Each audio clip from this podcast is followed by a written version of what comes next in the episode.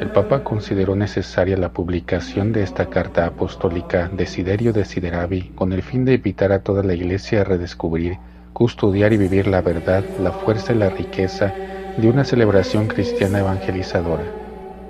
Acompáñame a leer estos 65 puntos importantes de que consta esta carta apostólica del Sumo Pontífice Francisco en las siguientes emisiones de nuestro podcast. Sé bienvenido.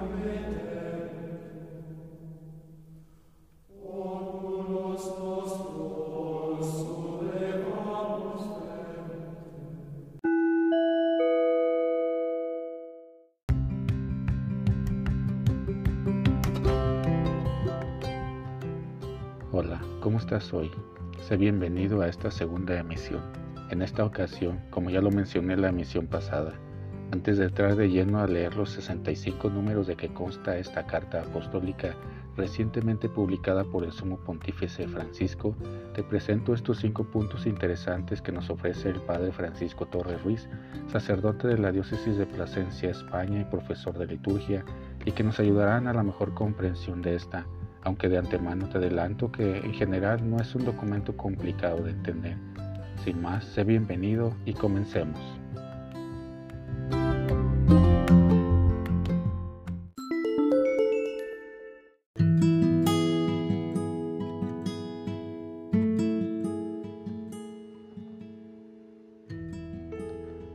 Número 1. El significado del título Desiderio Desideravi. El título de la carta apostólica está tomado del Evangelio de Lucas, cuando el Señor dice, he deseado ardientemente comer con ustedes esta Pascua.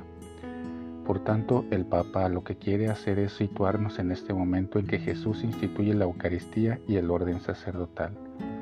Esa podríamos decir que es la primera liturgia que el Señor celebró con sus apóstoles, en la que nos dio también el mandamiento nuevo del amor sacerdocio, Eucaristía y amor son tres caras de un mismo misterio, es el misterio profundo del corazón sacerdotal y eucarístico de Jesucristo.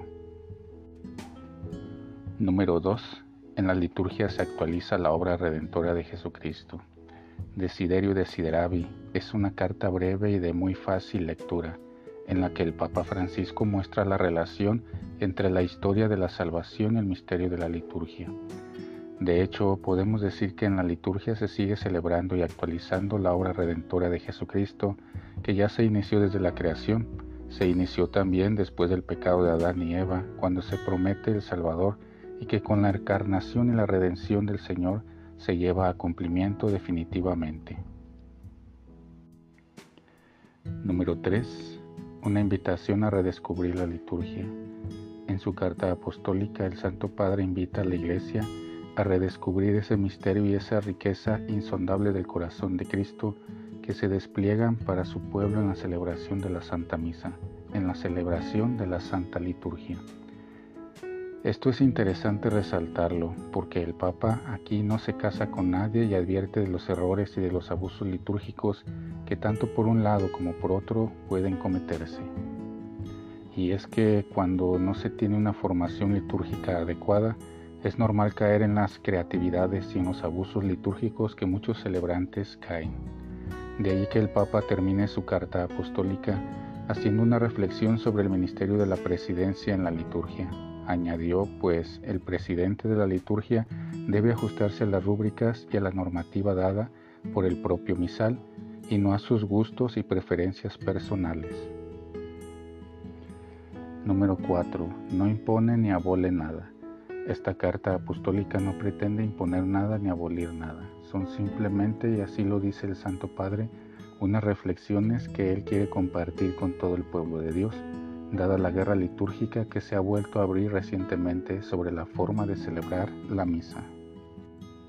Esta guerra litúrgica, dijo, parecía haber sido cerrada y pacificada por el Sumorum Pontificum de Benedicto XVI, pero se habría reabierto con la carta apostólica tradiciones custodes, quizás por las malas interpretaciones o las interpretaciones abusivas que de un lado y de otro se han dado.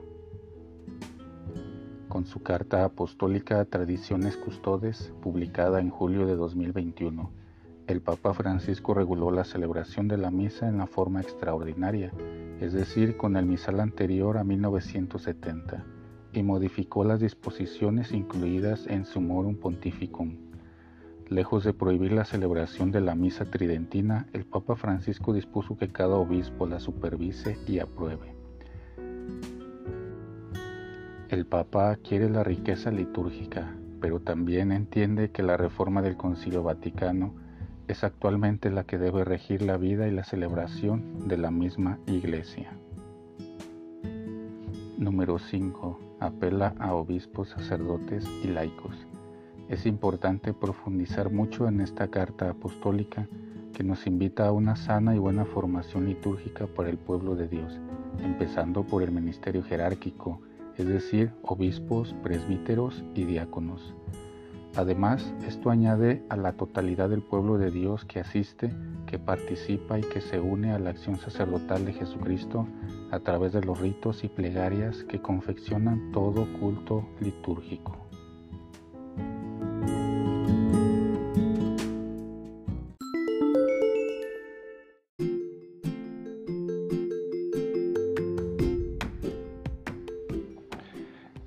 ¿Qué te parecieron estos cinco puntos?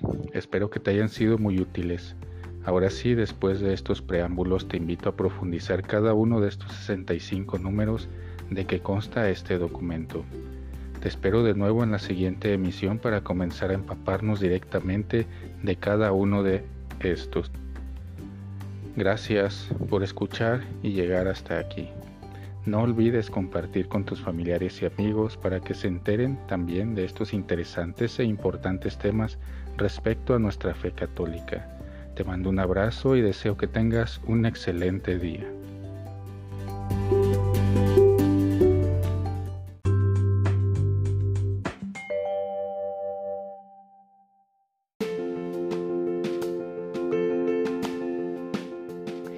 Boletín San José es un podcast diario. Síguelo para que forme parte de tu vida diaria, te inspire y nutra con la reflexión de la palabra de Dios. Además, con Spotify puedes compartir este episodio y los demás con tus familiares y amigos en redes sociales. Solo toca los tres puntos de la esquina superior derecha de la página del episodio, luego baja hasta compartir Selecciona la opción de la red social de tu preferencia y envíala a quien tú quieras. Así de fácil. Puedes seguirnos también desde Apple, Google Podcast y YouTube con el mismo nombre, en Instagram como Boletín SJ19 y en TikTok como B San José 1903. Interactúa con nosotros, comenta, danos like y contesta las preguntas que se hacen en algunos de nuestros podcasts al final de cada emisión. Ayúdanos a crecer compartiendo a más personas que necesiten de estas reflexiones y, por supuesto, con tus oraciones. Patriarca San José, bendice a nuestras familias y aumenta nuestra fe.